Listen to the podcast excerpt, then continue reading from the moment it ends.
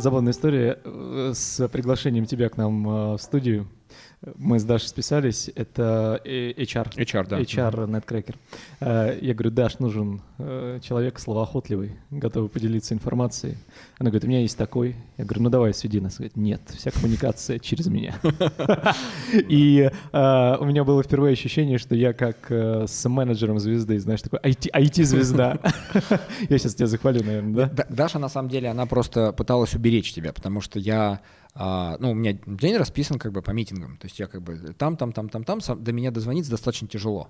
Но у Даши есть каждый день слот, чтобы дозвониться, поэтому как бы она взяла на себя коммуникацию, как бы просто там обезопасив тебя от там, там зва- звонков, когда я буду От сбрасывать, от да, да, да, и писать, что я звонков. перезвоню позже, да. Ненавижу сброшенные звонки. Ну, Но, кстати, сейчас же вся эта история, что лучше заранее написать в мессенджере сообщение, типа «я собираюсь позвонить», так и есть. да, а потом только есть. звонить. Да, Но да, ты да. нормально это смотришь. Да.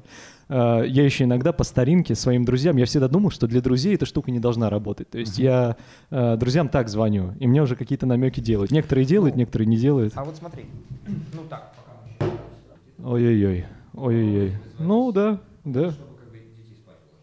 Семья. То есть для семьи тоже есть отдельный слот.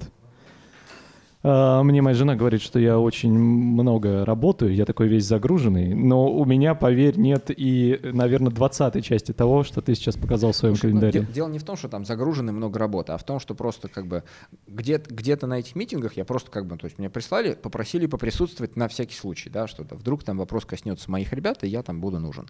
А так я там это, в середине где-нибудь это фигачу. А, Мы говорим про митинги, это в последнее время онлайн, больше, чем офлайн. А, когда я в Воронеже, это практически всегда э, онлайн, потому что у нас все-таки основные заказчики, они там фиг знает где сидят. Ага. И как бы из Воронежа как бы все равно с ними общаешься там по зуму по какому-нибудь. Но это и до 2020 года такая практика была, Конечно. или все поменялось? У нас в России заказчиков кот наплакал, и проектов тоже. Ну, как-то, ну, так не сложилось. Вот. Российские э, крупные телеком, они предпочитают другие компании. А. Поэтому у нас как бы, ну, там... а, прошлый год у меня прошел практически весь а, дома, за исключением двух командировок в Японию, одну командировок, э, командировку в Штаты. А до этого там всякие там Мальты, Эквадоры, там Андоры, Испании и все прочее. То есть мы работаем как бы, ну, везде. Э, Звучит э, как это тре- тревел, э, не знаю, отчет Поверь какой-то. мне, да? звучит гораздо лучше, чем оно на самом деле. Потому что когда ты как бы там свалил на, на 8 недель в Эквадор, у самого уже там руки трясутся. А, и семья тоже как, не, не очень рада. Но семья э, за тобой не ездит, ты самостоятельно. Ну, практически нет. Ну, нет, то- нет такого. А можно я и жену захвачу, и дети заодно на солнышке погреются? у меня их трое, э, старше школьного возраста, поэтому там не очень там этот вариант. Понятно. Мы уже и о работе, о семье начали. Давай э, с представления начнем. Ребята, это подкаст «Кто о чем?». А, Спасибо, что смотрите нас. А, Спасибо, что делаете комментарии, э, оставляете лайки под вторым сезоном, где мы общаемся с IT-специалистами э, Воронежа и э, знакомимся с компаниями, которые на IT-рынке у нас представлены. Очередной гость, очередной гость, я ему уже говорил о том, как сложно нам было эту встречу согласовать, ну и вот только что посмотрел его календарь, в принципе, все понимаю, почему оно так, но мы нашли время, это прекрасно. Алексей Христофоров, компания NetCracker. Э, Алексей, привет. Куда махать? Туда? Да, мне помаши. Привет. Привет, привет. А, Привет в микрофон можно. Да.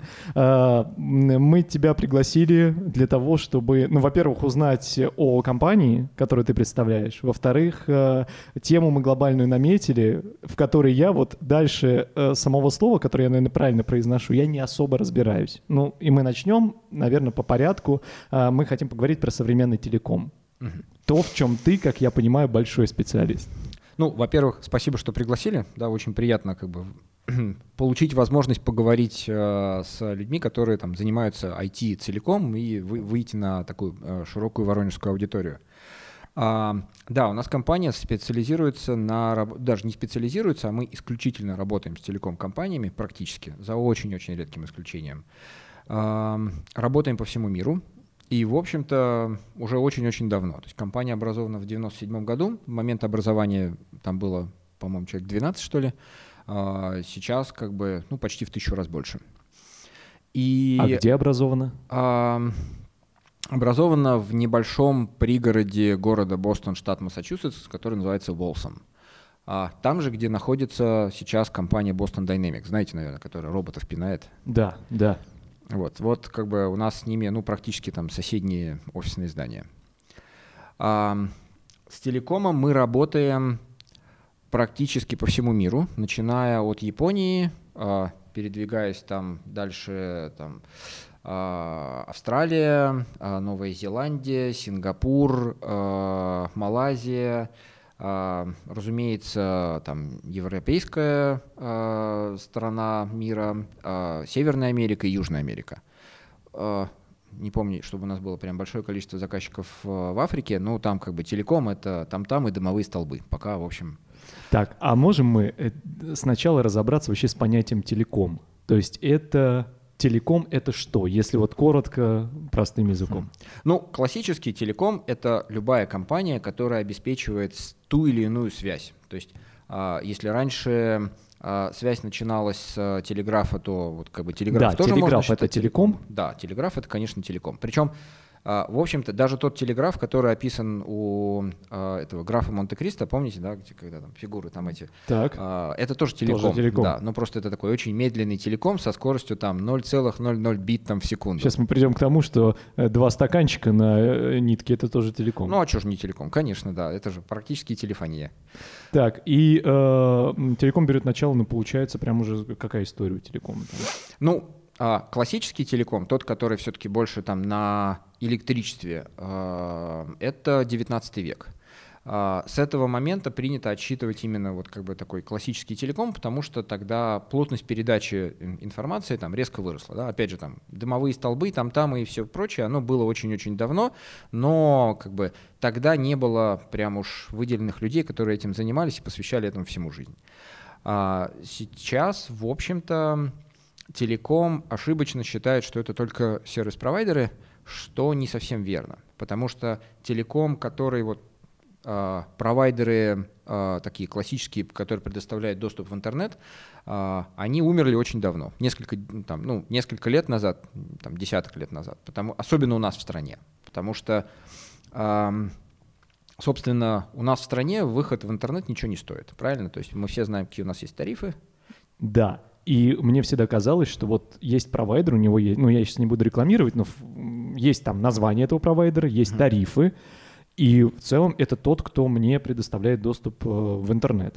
Так и есть. Да. Но и сегодня часть... не предоставил. У нас, кстати, была запись онлайн-трансляции в студии. На сегодня обвалился интернет, поэтому наша связь была исключительно через LTE. Спасибо от, сотовым операторам. От лица всего телекома приношу свои извинения.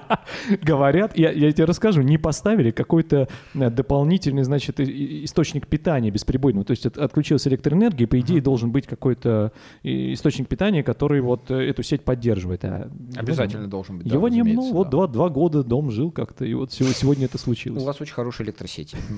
Что могу сказать? Так, э, но уже э, я правильно это понимаю? Или я все равно уже запутался, потому что провайдеров э, нет? Все так, но вот в такой бизнес-модели сейчас ни один провайдер практически выжить не может, потому что стоимость, собственно, предоставления доступа в интернет, она находится сильно ниже рентабельности.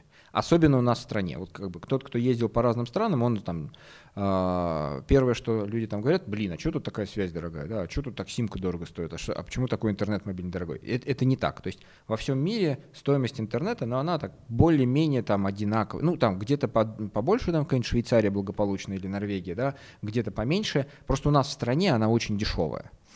И... Вот. И это еще э, один тезис в копилочку э, тех, кто иногда критикует, говорит, вот у нас там в стране чего-то там, знаешь, как хорошего нет и так далее. Просто мы привыкли к тому, что он вот столько стоит, да, а по факту в других странах люди платят за него намного больше, получается. Так и есть. И платят и намного больше, и условия более жесткие, то есть там двухлетние или трехлетние контракты, которые ты вынужден выполнять, иначе ты будешь э, там большую как бы штраф платить, если переходишь к соседнему оператору и так далее. То есть да, у нас в этом смысле в России как бы все очень а, гибко, дешево и удобно. А качество такое же, аналогичное? А, сильно зависит. А, качество это же не показатель страны, да, это показатель того, как вот конкретный там, провайдер работает в этой конкретной области. Если mm-hmm. мы говорим про мобильный э, интернет, ну, разумеется, Европа покрыта гораздо более плотно, и качество сети там выше, ну, качество передачи данных выше, например, на мобильном интернете, просто потому что ну, вышки покрывают всю территорию. А у нас как бы там Сибирь, Якутия и здоровенные просторы, ну, везде вышек не наставишь. Да? От города, от какого-нибудь крупного отъехал, от Новосибирска, и все, вышек нет. Ну, что там говорить, отдельные участки М4 тоже не всегда. Вот, вот именно так, да. А, особенность страны, да, но при этом там, где вышка есть, там 4G работает достаточно стабильно. Вот я там много где катаюсь по всему миру, очень люблю сидеть на 4G на своем операторе в России, потому что, ну, очень быстро все работает. А, не везде так. Вот как бы в, в, Евро, в Европе, в Соединенных Штатах как бы не везде так. Угу. А, так, ну и вернемся к э, провайдеру. Да, к телекому. Да. да. Собственно, а, сейчас а, телеком — это некая такая смесь предоставления доступа в интернет в качестве базовой услуги, на которой накручены дополнительные услуги типа Э, контента, ну, там, фильмы и все такое прочее, а, каких-то сервисов, э, там, типа домофонов, сервисы. облак, угу. да, там и все прочее. Там, не знаю, там наша российская компания здоровенная, не, не надо называть, да? Ну, да нет, ну можно там, назвать, в принципе. Ростелеком. Ага. Если вы берете Ростелекомовский интернет, да, у вас там есть возможность бесплатно пользоваться видеодомофоном, который по лицу может распознать, как бы, что вы под, подходите к домофону и открыть вам дверь. Да? Ну, понятно, если домофон от Ростелекома поставлен. Ну, то есть вот, вот, вот этот конгломерат как бы, услуг и конгломерат а, а, различных сервисов, он как бы и, и, и создает телеком. И даже компания Netflix, которая, собственно, контент-провайдер, да, она тоже а, больше телеком-компания. Хотя многие телеком-компании, сейчас есть такой тренд, говорят, что мы не телеком, мы IT-компания. Мы занимаемся много чем. И один из заказчиков, с которым я вот, например, работаю, с японским, они говорят, что мы, мы не совсем телеком, да, мы как бы, у нас вот есть собственный мессенджер, у нас есть собственная там онлайн-платформа продажи, у нас, да, мы, у нас есть телеком, uh, у нас есть собственная компания там по там доставке товаров, мы, мы IT, Угу. А, а телеком это просто часть как инфраструктуры, часть экосистемы. Но это то, к чему сейчас э, Сбербанк пришел в итоге, да? Это то, к чему идет весь, весь мир. Да. Потому что, собственно, быть просто классическим сервис-провайдером, когда ты предоставляешь услуги доступа в интернет, это абсолютно провальная стратегия уже лет, лет 10 как. 20 лет назад, если кто-то помнит, если у вас есть аудитория, которая помнит, что было 20 лет назад. Это я. Да, вот. А, можно было звонить на пул номеров оператору, а, и все гадали, какой, какой номер будет лучше. И это стоило дорого. Да-да-да, когда мы по телефону соединяемся, вот это да, ди- да, диалап, это модем, да, да, да, назывался. Да, да, да, именно так. Это стоило дорого, потом это стало стоить дешевле, расширили, как бы там, потом пошел широкополосный доступ, ADSL. Это тоже стоило уже недешево. Недорого, но уже недешево, да. А Сейчас это стоит ничего. Сейчас как бы подключиться к другому сервис-провайдеру, и это стоит дешевле, чем, собственно, провайдер тратит на то, чтобы вас подключить.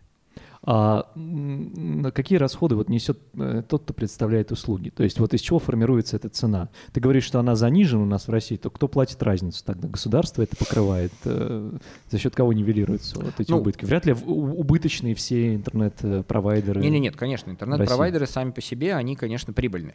А, Я, и... может, глупые вопросы задаю, просто не, интересно, не, не, как, типа, у кого мы покупаем интернет? То есть это рынок, на котором, наверное, э, механизмы рыночные работают. То есть мы здесь купили подешевле, продали подороже, или как по-другому это все? Ну, то есть, смотрите, а, работает это таким образом. Вы звоните в какую-то компанию, говорите, я хочу подключиться, да, допустим, вам там кидают там стандартный Ethernet-шнурок э, там с крыши.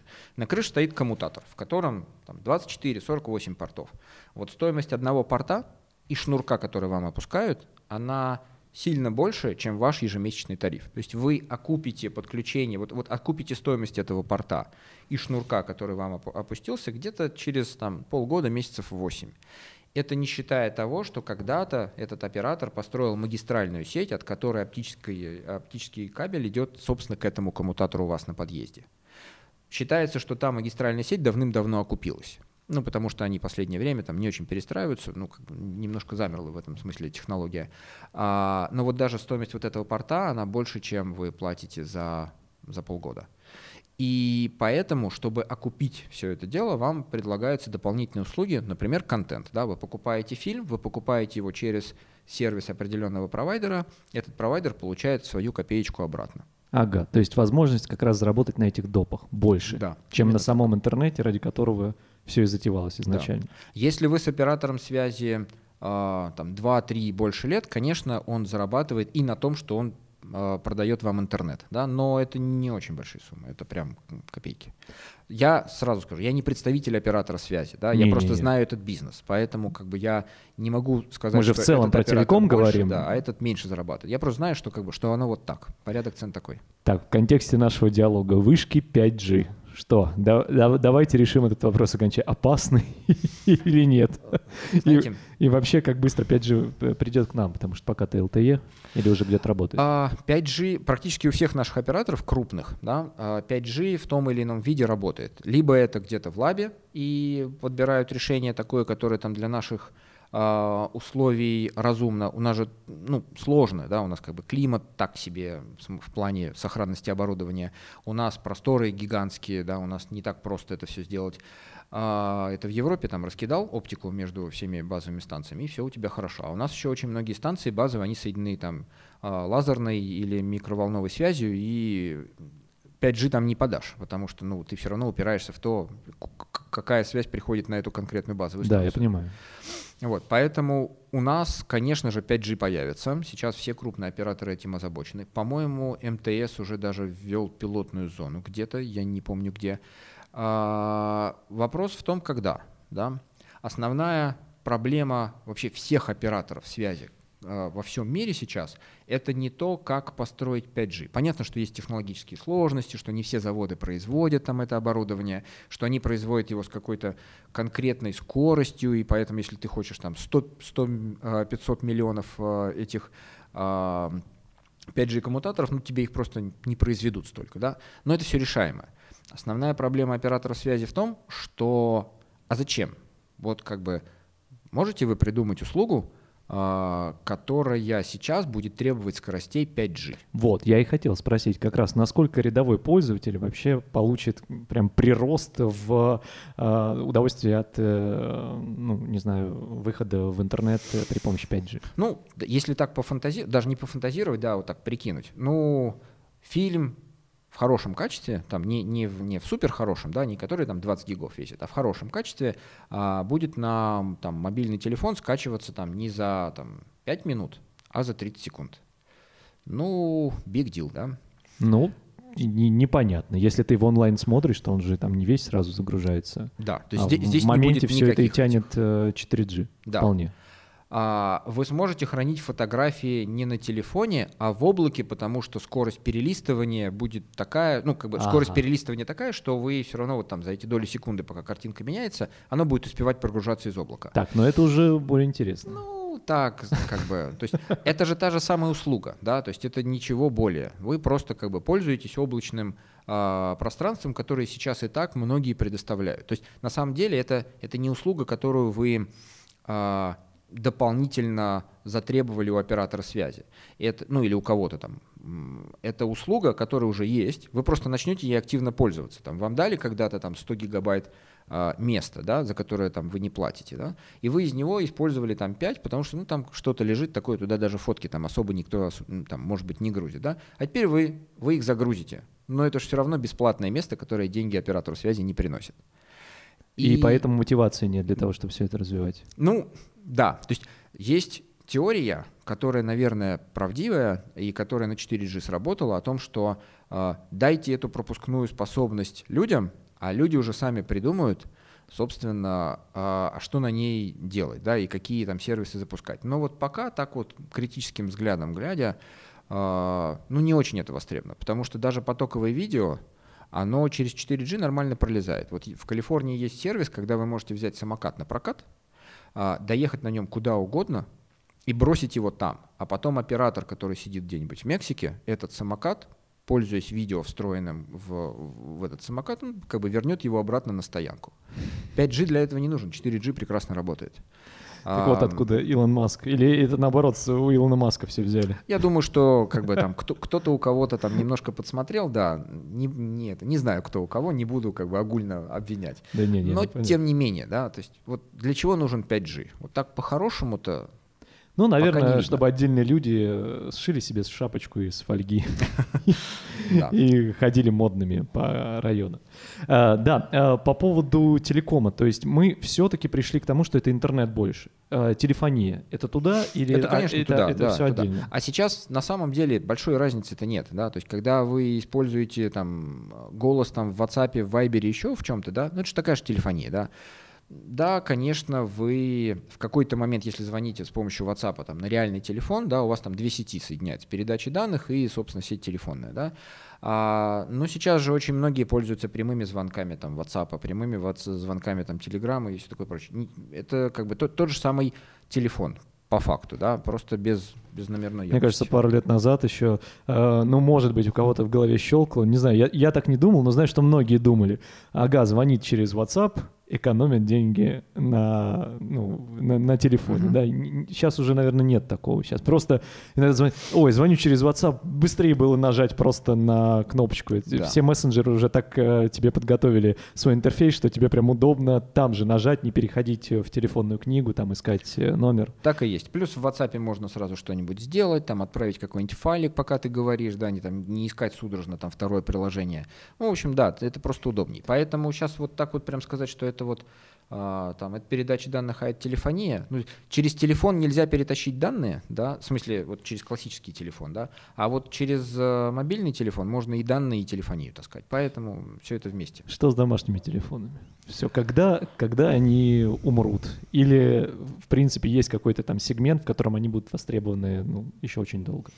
Ну, смотрите, а, как мы все знаем, да, а, практически все мессенджеры, они даже, многие из них даже пишут о том, что как бы нельзя использовать для того, чтобы там а, вызывать там emergency сервис, да, а, ну потому что связь не гарантируется. И обязательно есть какое-то количество людей, которым нужна гарантированная связь. Да? Это те, кому там может стать внезапно плохо, и нужно, чтобы э, до, там, можно было дозвониться до какой-то службы. Да? Всегда есть какие-то услуги, которые используют телефонную связь. Ну, например, там охрана пожарная сигнализация очень часто используют именно а, физически а, телефонные провода. То есть этот сегмент рынка, он все равно остается. Другое дело, что ну, у него он такой становится более нишевым. Вот там у меня родителям там много-много лет, скоро там под 80 будет, и уже даже они отказались от проводного телефона, потому что ну а зачем? У нас есть мобильные там у да, каждого. Да. да еще и не один. А, ну, один разрядится, по, по второму позвоню, разные операторы связи, как бы там пол, пол, полный этот, а, полное дублирование всех систем. Но это не значит, что как бы проводная телефония умирает. Надо понимать, что проводная телефония — это возможность использовать медную пару для того, чтобы что-то принести вам. Не везде там разные операторы связи дотягивают оптику и ставят ее прямо в квартиру. Не везде это удобно, не везде это возможно, не везде это оправдано. Где-то можно использовать вот эти вот старые медные провода для того, чтобы выдать хоть какой-то там канал связи, и как бы и нет смысла городить огород. Поэтому, ну, в каком-то виде она будет жить. Ну да, наверное, просто сегмент э, рынка, который касается там физических лиц, наверное, он подсузился достаточно Он сильно. Схлопывается или, да, практически, или, да, да. Практически схлопнулся. А вот э, все остальное, наверное, будет работать, я согласен. А с интернет-покрытием в нашей стране, э, как сейчас вообще, насколько быстро, интенсивно все это развивается? Слышал, что интернет уже 80% населения. Или, или это сильно завышенная цифра? А, интернет, а, как бы, на самом деле, они не завышенные, они скорее заниженные, потому что доступ к интернету есть у всех практически. Да? Даже если у вас нет интернета дома, вы всегда можете пойти в близлежащее кафе, там есть Wi-Fi, и им воспользоваться. Или как тиктокер, там один залез на березку для того, чтобы президенту привет да. передать. Ну, то есть доступ, доступ в интернет любой человек может получить там либо бесплатно, либо условно бесплатно. Поэтому вот эти подсчеты, что там 80% квартир там оснащены, ну, они как бы не, не всегда работают. Да? Кто-то вообще говорит, зачем мне нужен проводной интернет, если я поставил 4G модем, мне хватает. Я там фильмы по нему не смотрю, а для фильмов у меня есть там выделенный провайдер, который там мне оптику завел, и я по ней а, там видео on, on demand гружу. Поэтому нельзя сказать, что у нас там 80% людей, вернее, нельзя сказать, что 20% людей сидит без интернета. Нет. Есть люди, которые им не пользуются в силу того, что он им не нужен, да, опять же, как бы там люди пенсионного возраста или а, те, у кого это сидит в каких-то а, там внутренних убеждениях, там, но как бы у них такая возможность есть, каждый делает свой выбор сам. С точки зрения покрытия, ну, это одна из вещей, над которыми работают наши российские операторы связи. Да? Покрытие именно там, мобильного интернета, оно увеличивается, ну, не семимильными шагами, этот этап мы уже давным-давно прошли, но как бы приличными темпами, я бы так сказал. Опять же, там, где появляется значимое количество людей, которые требуют там, провести сюда мобильную связь, обязательно появляется либо вышка, либо то, что называется там фемтосел, пунтосел. То есть есть такие специальные небольшие коробочки, которые сильно дешевле, чем оборудование на вышке, которые вы э, ставите локально, и оно предоставляет э, мобильную связь. То есть э, там FemTSL, по-моему, держит там до 64 подключений одновременно. Это вещь, которую можно поставить э, ну, там, на этаж бизнес-центра, куда в центр не доходит э, сигнал от, э, от вышек. И так, так и делают, собственно. Да. Вот эти вот маленькие устройства, они нормально себе работают там в коттеджных поселках, они прекрасно работают где-то на выезде, где там, ну, какой-то там дом отдыха расположен. А, и вот эти вещи сейчас очень активно развиваются. А, хотел вопрос задать. Меня тоже, ну, уже не волнует, потому что я сменил оператора. Но вот э, у оператора, который у меня был изначально, я живу за городом, и э, очень была плохая связь, очень. Рассматривал я разные варианты. Ну, в итоге просто сменил оператора. А, но э, читал, что можно поставить какую-то антенну-усилитель. Но потом где-то, опять-таки, появилась информация, что это не работает. Вообще, какой самый удобный способ улучшить там прием э, сигнала или там интернет у тебя был там 3G, стал 4G? Есть какие-то штуки? Или вот как я, просто поменять ну, оператора? Антон, ты использовал самый удобный способ поменять да. оператора. да.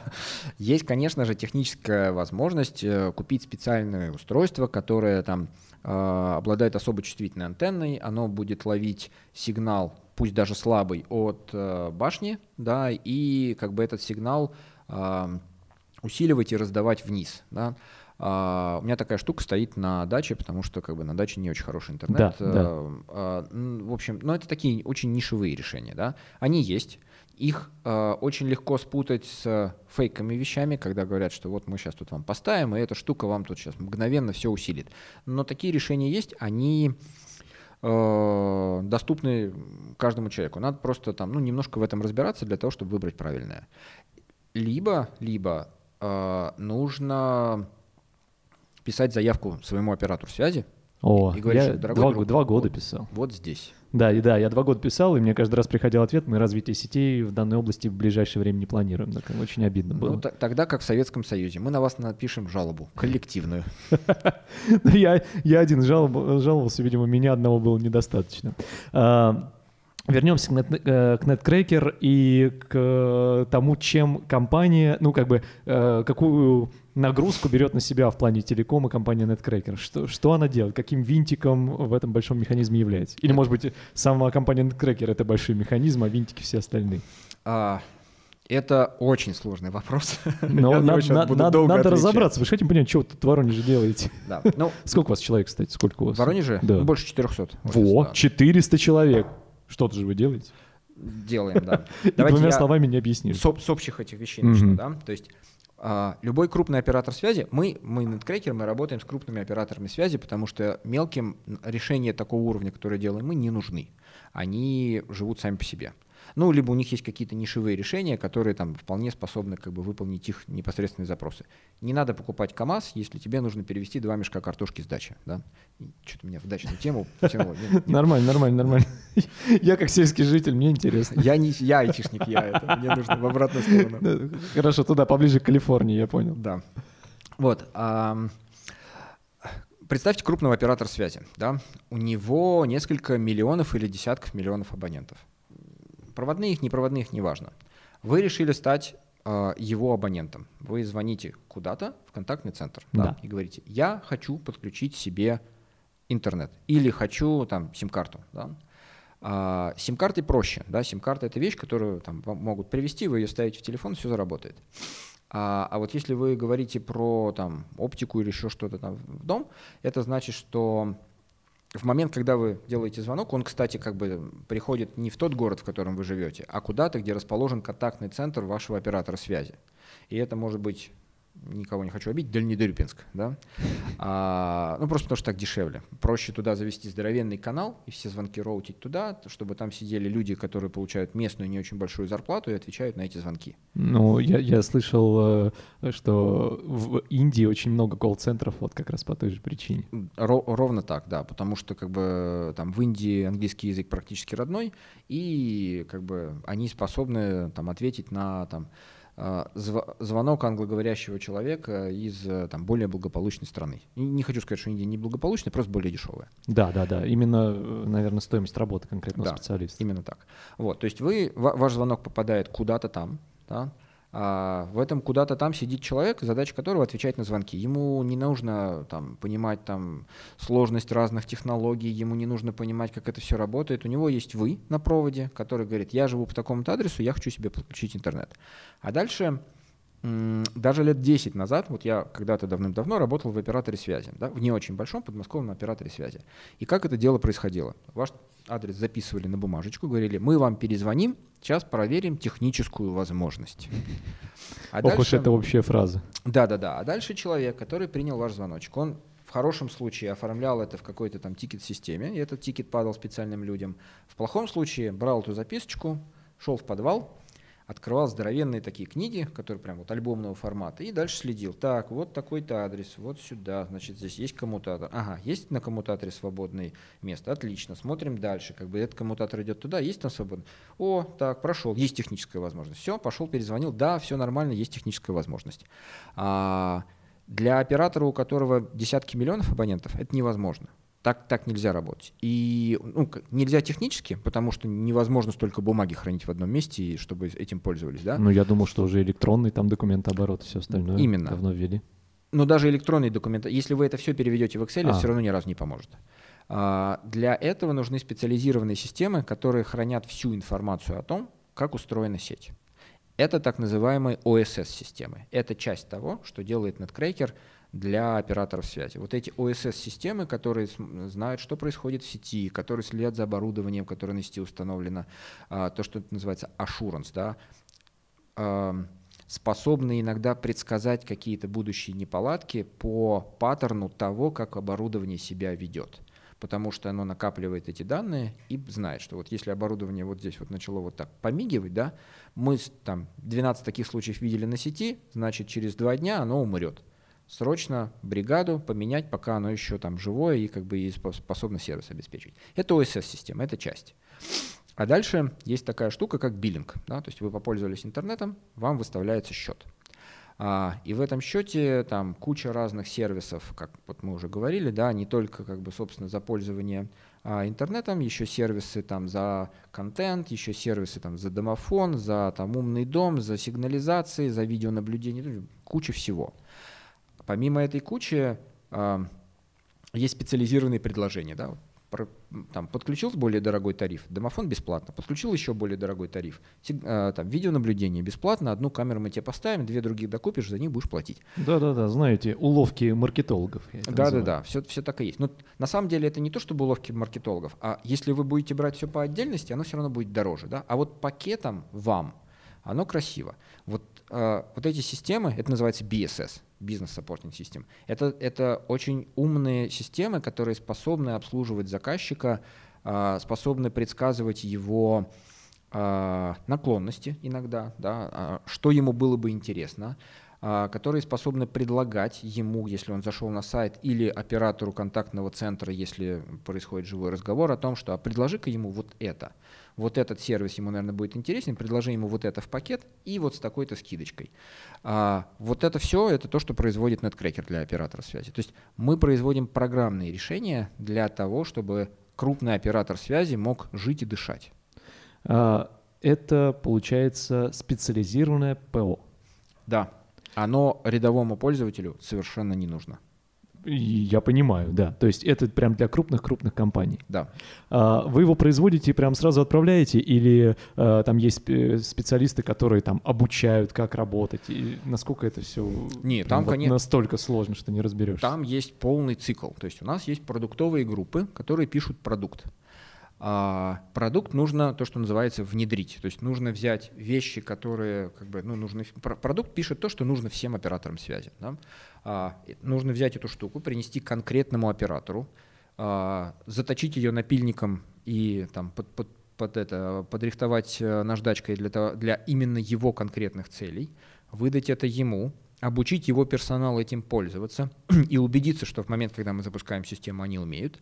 А, и в некоторых отдельных случаях помочь э, с эксплуатацией такой системы, потому что очень многие из этих систем, они настолько сложны в эксплуатации, что обучение, ну такое настоящее обучение, да, когда человек действительно понимает, осознает и способен этим там, виртуозно пользоваться, оно длится там, ну, пару лет. Не то, что мы там два, два, два года их тренируем, а просто там человеку дали базовые знания, он начал пользоваться системой, и через два года он ей начинает пользоваться виртуозно. А вот для того, чтобы эти два года закрыть, а, часто операторы связи заключают с нами контракты для того, чтобы наши специалисты, которые это умеют, делали это вместо них. Вот компания NetCracker, она же международная компания. Сколько да. стран э, охватывает э, офисы? Я сейчас даже не скажу. Ну, вот много. В, в последней презентации у нас было что-то в 40 странах, по-моему, у нас офисы. 40 стран. Да. А, и каждый офис а, обслуживает какой-то конкретный регион или каждый из 40 офисов что-то делает, и в итоге создается какой-то продукт. Вторая схема, да. То есть каждый офис, то есть э, каждый офис может заниматься в принципе чем угодно, да. То есть в каждом офисе сидят там девелоперы, которые занимаются разработкой. В каждом, ну почти в каждом офисе есть тестировщики QA, которые тестируют это разработанное. Есть э, отдельные команды продаж, есть отдельные команды э, поддержки и, в общем-то, когда у нас появляется там новый заказчик и новый проект, а, нет такого, что ну вот с этим заказчиком будет работать офис в Самаре, например, или в Воронеже. Это всегда распределенные команды. Э, в предыдущий подкаст э, приходил мой тезка Антон э, Потс из Mail.ru. Uh-huh. Мы с ним разговаривали как раз о тестировщиках. Просто интересно, мне показалось, что эта профессия такая легкая для освоения. Да, но вот и в случае как раз Mail.ru и того направления, которое Антон курирует, разработка игр, ну, кажется, что ну, там попроще. А вот как это прийти тестировщиком э, таких продуктов, которые там вы создаете, ты говоришь, только два года нужно для того, чтобы таким быть асом и понимать, что как работает вообще? Где, а... где вы этих людей берете? Или вот так они два года просто закаляются? На самом деле супер вопрос, спасибо большое. А, вход, вот как бы стать разработчиком, да, то есть начать там писать код, а, вход в эту профессию достаточно тяжелый. Нужно много учиться, нужно понимать э, ментальный, там, языки программирования, что такое объектно-ориентированное программирование и так далее и тому подобное. Вход в профессию в качестве тестировщика, именно quality assurance специалиста, он проще. Да? То есть у нас а, учебный центр есть, который там, длится а, два месяца. То есть мы берем на начальном уровне людей практически без знаний, через два месяца у нас выпускаются а, такого начального уровня тестировщики. Но вот развитие дальше у тестировщиков, ну, на мой взгляд, не хочу не обидеть ни в коем случае девелоперов, а, глубже, потому что, ну, дальше я бы так сказал, потому что а, задача хорошего тестировщика это не просто а, там, посмотреть на тест-кейс, сказать, что ага, написано, кликнуть эту кнопку, ввести сюда такой параметр. Наоборот, ввести сюда такой параметр, кликнуть эту кнопку. Дальше ожидаемый результат такой, если у вас на экране что-то не то, заводите дефект. Да? Это очень начальный уровень. На самом деле хороший тестировщик – это человек, который понимает бизнес заказчика и который э, осмысленно может, понимая бизнес-процесс, протестировать решение целиком. Не просто на кнопочку нажать, а понять, а какой еще параметр нужно вбить да, для того, чтобы проверить. Там. Вот здесь там нужно ввести не знаю, номер телефона, а вобью-ка я сюда email. Что скажет система? Там, она упадет с ошибкой или она что-нибудь такое покажет. А вот на этом экране мне нужно ввести такие параметры, но я помню, что по бизнес-процессу здесь другой набор параметров. И это уже ошибка. Да? То есть тест-кейс написан, например, некорректно. То есть у нас, в общем-то, сеньорные тестировщики, и у нас есть даже отдельная специальность, это аналитики тестирования. Это люди, которые должны отработать 3-4 года в компании непосредственно рядом с бизнесом, то есть рядом с заказчиком, там, как мы говорим, сидя у него на коленках, и разобраться, а как работает телеком целиком. И вот тогда они становятся настоящими, матерыми, такими боевыми тестировщиками. Это очень интересная профессия. Но очень положительный момент в том, что вход в нее очень дешевый. То есть можно прийти, окончить двухмесячные курсы, на правах рекламы, да?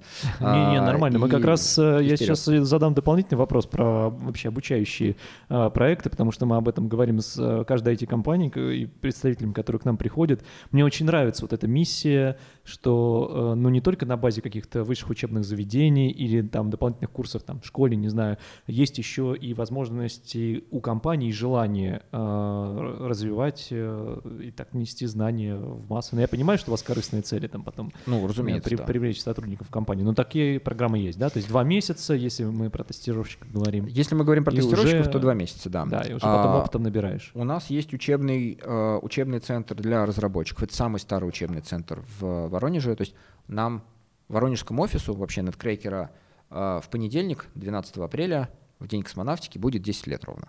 Да, happy birthday. Да. Спасибо, да. Uh, 9 лет из них существует учебный центр. То есть мы, он открылся практически сразу. То есть вот как бы в апреле открылся офис, в сентябре открылся первый учебный центр а, для разработчиков. Для quality assurance экспертов он занимает два месяца. Вход проще, как я уже говорил. У нас есть учебный центр для бизнес-аналитиков. Uh, тоже полный цикл, то есть то, тоже пол, полный год, как и для разработчиков. У нас есть учебный центр для DevOps-инженеров. Модное сейчас направление, очень классное, э, тоже полного цикла. У нас есть учебный центр, недавно, недавно, а просто в этом году открылся учебный центр для специалистов по дата-анализу. Опять же, очень модное направление сейчас. Э, он ну, практически полного цикла тоже занимает. Э, есть учебный центр для application management. Это те люди, которые как раз эксплуатируют решения вместо заказчика. А, ну и Customer Support они же, это а, этот учебный центр, он тоже практически полного цикла.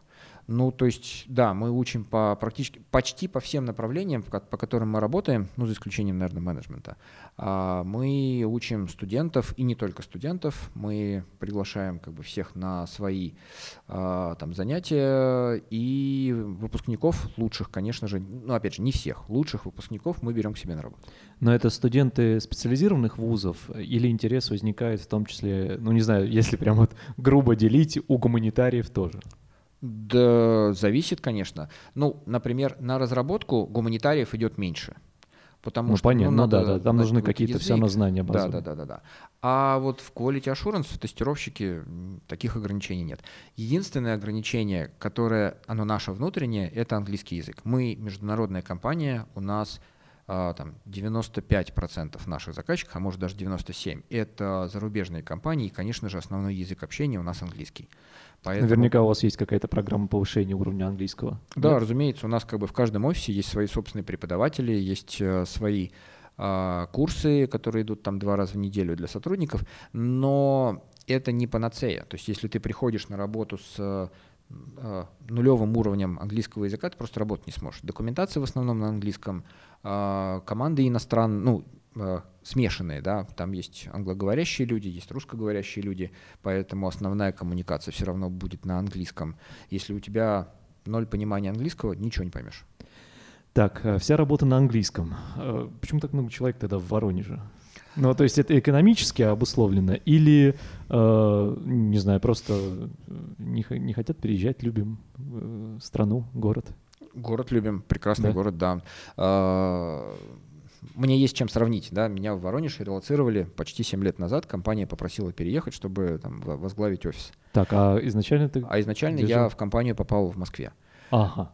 И, ну, как бы релокация была на три года, вот скоро вот как 7 это лет. называется, Саша, это релокация, оказывается. Это релокация. То есть э, мы думали, что ты как бы из провинции в Москву приезжаешь, вот это, но это не обратный эффект, да? Получается, в твоем случае ты переехал и, ну, говоря бытовым языком, кайфуешь, все хорошо. Да, да, и как бы все, все прекрасно. Так, а какие, какие плюсы? От, вот после того, как ты переехал, что, что ты увидел? Что Воронеж покомфортнее? А, Воронеж сильно Оказался. комфортнее. Воронеж очень приятный город, очень чистый а, и ну, так, хорошо расположен. А, По сравнению с Москвой гораздо меньше пробок. Я понимаю, что сейчас воронежцы такие. Почините нам мост э, на работнице, и тогда поговорим. Оба моста почините, да. Вот, ну, как бы, если в Москве там у меня примерно там полтора часа уходило до- для того, чтобы доехать на работу, неважно, своей машиной или как бы общественным транспортом, полтора часа туда, полтора часа обратно, минус три часа из жизни, а, то, ну, в Воронеже это просто как бы в разы меньше. А, Единственный минус — это в Воронеже на 1 января снег не всегда есть. А, ну мы поюжнее, зато у нас и тепло приходит раньше. Я помню, э, когда-то мы на майские праздники уже там бегали в майках, э, плюс 17 было, а в Москве там снег выпал. Ну это я понимаю аномалия, но в целом, да, то есть э, 500 километров на север, извините, ребята, вот это, Это терпите, одевайтесь потеплее. Э, Тогда получается одни плюсы. Так и есть, так и есть. А, но получив вот такие знания, а, прокачав свой английский, а, нет ли такой э, ну, миграции в смысле того, что вот на, на вашей базе э, как-то вы контрактно держите, может быть, тех э, студентов, там людей, которые пришли учиться, как это происходит? То есть или они должны окупить потраченные на их образование э, Ой, вложенные я вас средства? умоляю. Как это работает? Ну, а, на самом деле, если человек там достиг определенного уровня, да, то ему уже, ну, не так, чтобы сильно надо куда-то переезжать, потому что а, хороший, сильный человек, да, он в первую очередь мотивируется задачами. Да, конечно, зарплаты в Москве, там, в Питере, они будут побольше, но там расходы больше. И как бы если правильно соблюдать вот этот баланс, у человека как бы и там и в Воронеже, и в Самаре, и в Саратове, где у нас есть офисы, а, как бы он себя там прекрасно чувствует. При том, что, как бы, ну, я уже сказал, в городах меньшего размера, чем там наши столицы, да, гораздо проще жить и удобней. Там банально, там даже летом тебе нужно выехать на природу, ты там потратил, ну не знаю, час, да, по пробкам выехал в пятницу вечером, и вот ты на природе. А в Москве час это иногда выехать со двора в час пик в пятницу вечером, когда все дачники едут. Вот, поэтому как бы каждый сам для себя решает, да, кому-то вот этот а, комфорт а, там среднего размера города важнее, чем там дополнительно там 15% к зарплате, которые у тебя будут оставаться после того, как ты заплатишь увеличенную аренду, как, э, там больше отдашь за, там, за продукты и за услуги, а, и считает, что оно того не стоит. Минус, наверное, такой честный минус, да, это куда бы ты ни летел, а мы до пандемии очень много летали в командировки и практически там, э, доходя до определенного уровня сотрудник там Да, я уже запомнил из начала нашей беседы Эквадор, он у меня никак не выходит из головы. Да, в Эквадор мы очень много летали. А, ты, ты получаешь дополнительный хоп всегда, да, и какую-то стыковку в Москве. То есть ты долетаешь до Москвы, а дальше ждешь самолета, на который бы ты сразу приехал, если бы ты жил в Москве, например. Ну, это такой Ну да, минус, логистически, который- наверное. Ну, там еще нужно доехать. У нас опять вернемся к- до аэропорта 15 минут из центра, если там без пробок. Тут тоже такой момент. Ну, а потом там, ну, час долетел. Ничего У страшного. меня было пару случаев, когда я московским друзьям вез наши прекрасные воронежские стейки. Это то, что как бы всегда. Кстати, да, кстати, да. И э, я, простите, я перебью просто. Во-первых, у нас, да, прекрасные воронежские стейки. Есть же в Москве ресторан «Воронеж», который, Да. э, собственно, и все эти стейки там готовит за бо- более значительные весомые суммы, чем мы здесь можем себе это позволить. Вот. э, Так мало того, э, я опять это вот информация, которую я, знаешь, откуда-то схватил, сам в Америке не был, мы до того, как включили микрофон, э, разговаривали с тобой об этом. А, Я слышал, что в Штатах, казалось бы, там родина стейков, когда говоришь стейк, сразу думаешь, ага, где-то там, ну, на американских просторах, э, там барбекю во дворах там ребята жарят. Говорят, что хуже. Вообще, что у них мясо в целом в Америке хуже, чем у нас. А уж Воронежской, если Воронежская область сравнивать, ты, ты, ты, ты прям вот сейчас по, по, по этой такой э, наболевшей теме э, ударил. Я, я большой любитель стейков, я очень люблю их жарить. У меня как бы есть там и газовый гриль, и электрический гриль, и сувит, и, и все, что надо для стейков. Так, мы с тобой отдельный подкаст запишем, у меня тоже есть эти грили. Да-да-да. А, ну, как бы короткий ответ – да. Вот наш воронежский производитель я не буду его называть, да, чтобы это не было рекламой. Мы с ними делим э, бизнес-центр. Привет, ребята. Э, этаж. Мы снимаем одну половинку, а не вторую. Э, и у них качество э, стейкового мяса ну, практически одно из самых высоких в мире. Вернее, вернее так, топовое количе, количество топового мяса стейкового, которое они производят, у них самое высокое в мире. А, там у мяса есть определенные градации, да, там по, по жирности, поэтому и вот как бы у, ни, у них э, именно качественного мяса больше всего получается производить. То есть они как бы самые эффективные ребята. Я считаю, что наше лирическое отступление, оно абсолютно оправдано, потому что мы с тобой просто... Мне нравятся те выводы, которые ты делаешь. Э, э, мы, я, мне кажется, иногда для этого приглашаю гостей и выуживаю, почему в Воронеже, почему ты в данный момент в Воронеже. И от тебя я сегодня набрал да, невероятное да, да. Стейки количество вот этих причин. загнутых пальцев, типа и по поэтому, и поэтому пробок нет. Э, и стейки классные, вообще да. замечательно. Так, и что, так друзьям вот, очень быстро да. довез? А, нет, ну, как бы, я еду в аэропорт, да, я сажусь в такси, а, звоню другу и говорю, и это там, не, не, не единственный случай, я говорю, я все взял, еду в аэропорт. Он говорит, окей, я выезжаю тебя встречать. То есть я доехал до аэропорта, э, зарегистрировался, подождал посадки, сел в самолет, долетел на самолете до московского аэропорта. Человек из Москвы опоздал меня встретить. Вот, вот. Делайте выводы, ребят. Делайте, э, точнее, как гордитесь тем, что вы в Воронеже и здесь работаете. Но, э, знаешь, у меня вопрос остался, наверное, мы тут уже так много наговорили, э, но в рамках международной компании получается ли э, поддерживать связь вот с другими офисами, или вы обособленно? Вот, не, не, не. Потому что когда говорят международная компания, мы Netcracker, ну как давно вы видели тех, которые там в Самаре, ну даже, допустим, в Самаре уж не говоря о тех, которые где-то там в, в Америке, в ну, Бостоне? Ну, вот как бы сейчас у нас там пандемия и все прочее, да, поэтому, mm-hmm. конечно же, мы их видим в основном в Zoom, да, а, и сейчас очень мало кто-то куда-то летает, только по каким-то, ну, очень важным вещам. Даже просто исходя из тех соображений, что если там нужно отли- прилететь, ну, вернее, если нужно пообщаться с заказчиком, заказчики по домам сидят. Нет смысла лететь туда. А, ну, если говорить там, как, как давно я видел там человека из другого офиса в Зуме, э, ну, наверное, за полчаса до того, как я поехал сюда. А, то есть это Нет. ежедневно, это, это всегда. В том числе и как бы там коллег из Индии, коллег из, ну, Соединенные Штаты просыпаются попозже, вот там, закончу э, как бы наше с вами общение, поеду, как бы у меня будет там пара, пара встреч с американскими коллегами. До пандемии, момент, до момента, когда мы летали, мы там общались достаточно постоянно и между офисами, потому что если команда распределенная, там часть сидит в Воронеже, часть в Самаре, часть в Москве, а, если нужно резко увеличить производительность команды, надо их просто всех вместе собрать в одном, а, в одном офисе и дать им возможность поработать там, сидя спина к спине. То же самое как бы с индийскими и американскими коллегами и там, с коллегами из Латинской Америки.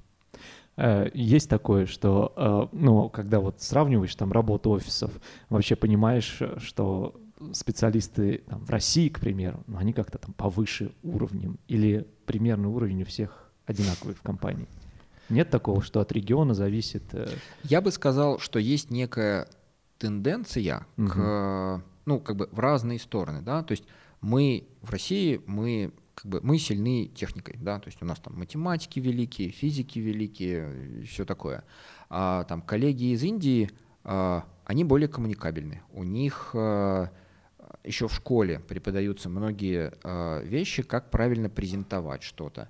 То есть они в этом специализируются. Коллеги там из Европы и там Северной Америки, они больше умеют ну, коммуницировать вот вербально, потому что ну, так исторически сложилось, да. У них это, их этому учили, у нас было, не нравится тебе сосед, ты плюнул на все, ушел как бы на хутор, там, вырубил себе в лесу поляну, да, и живешь. У них так не получалось, пространства меньше. А, поэтому там чуть больше, ну, то есть там средний уровень человека, э, средний уровень коммуникации обычного человека, он гораздо выше. То есть у каждого из нас есть сильные и слабые стороны. Но в рамках компании мы как раз и стараемся сделать так, чтобы мы друг другу эти стороны подтягивали. И поэтому там у нас в компании существуют тренинги, там presentation skills, тренинги, там negotiation skills, которые э, читают люди, которые в этом там очень крутые. И делают так, чтобы там технически сильные ребята у нас в России, они могли там и с заказчиком поговорить и правильно выстроить коммуникацию и стратегию коммуникации, э, презентации правильно нарисовать, чтобы эти там слайды были поняты там с первого раза. А, ну и, соответственно, как бы технические тренинги для тех, кто там технически чуть более слаб. То есть это задача компании сделать так, чтобы у тебя сотрудники из разных локаций были одного уровня по всем областям. А вне корпоративные какие-то штуки, которые помогают э, в том числе ну, как-то прокачивать сотрудников? Э, сейчас, ну, в данных условиях, не знаю, в условиях 2020, наверное, нет, а так, ну, не знаю, может быть, совместные, ты там встречаетесь, где-то куда-то приехали, э, корпоративы, не корпоративы, там, тимбилдинги, что-то такое? Ну, когда-то было. А, были там корпоративные турниры по футболу, были корпоративные Ну да, у такой ком- компании большой должны, быть какие-то там своя баскетбольная команда, не знаю, там еще что-то такого. Такого нет. Нет, своей баскетбольной команды у нас нет. А, вот, но да, корпоративные турниры были, но пандемия все это разрушила. Оно оно, точнее, даже не, не то чтобы сильно разрушило, оно перерос, переросло немножко в другой формат. То есть в момент, когда вот там все сели на самоизоляцию, у нас там появились э, серии подкастов, когда менеджмент нашей компании там, не знаю, проводил зарядку, то есть он там снимает человека, там он полчаса делает зарядку дома, и потом это на всю компанию распространяется. Вот там ваш покорный слуга делал там американский завтрак во, круто. А, Жарил на гриле наверняка еще что-нибудь. Нет, еще ну, не было? Почти, почти нет. Ну, там американский завтрак — это как бы бекон, яичница и хэш-браун. Вот как бы это то, то, что я готовил, и потом показали это всей компании. Надеюсь, я не опозорился. Но мне кажется, в любом случае интересно, потому что ты был вне э, стандартной для себя, ну, в нестандартном амплуа, получается. Ну, в каком-то смысле, да. Хотя, когда у нас командировки, я сижу на сайте, я обычно там штатный повар. А, вот так. Ну да. Кто сегодня на камбузе? Алексей. Так и есть, так и есть. А, какие планы на 2021? Вообще э, что-то там уже по поездок больше, чем в 2020? Границы открываются, визы выдаются? С Или пока сейчас все равно плохо. Все равно, э, все равно плохо. Не все страны открыты, да, вы все знаете, что там некоторые страны закрываются. Сейчас там Франция закрылась, Англия закрылась. Э, многие, ну, то есть нам имеет смысл ездить, ездить в том случае, в двух случаях, да. Первый случай — это когда заказчик выходит в офис, и нужно с ним работать лицом к лицу.